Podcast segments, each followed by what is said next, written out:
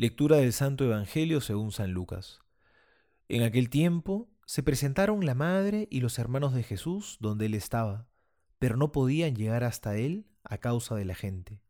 Le anunciaron, Tu madre y tus hermanos están ahí fuera y quieren verte. Pero él les respondió, Mi madre y mis hermanos son aquellos que oyen la palabra de Dios y la cumplen. Palabra del Señor, gloria a ti, Señor Jesús.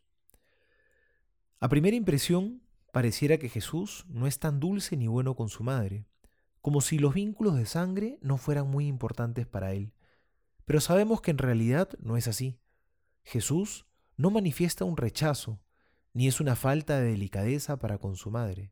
Es más, es un gran elogio el que pronuncia. Porque los vínculos de sangre sí son muy importantes para el Señor. Pero hay otros vínculos que son más importantes todavía. Son los vínculos espirituales. Porque aquello que nos une, no solo como parientes, sino además en un mismo cuerpo, es el don de la fe, ese don que hemos recibido en el bautismo. No nos olvidemos que María, antes de concebir a Jesús en el vientre, ya lo llevaba en su corazón, por el inmenso amor que le tenía a Dios. Es por eso que podemos decir con certeza que María es nuestra madre en la fe.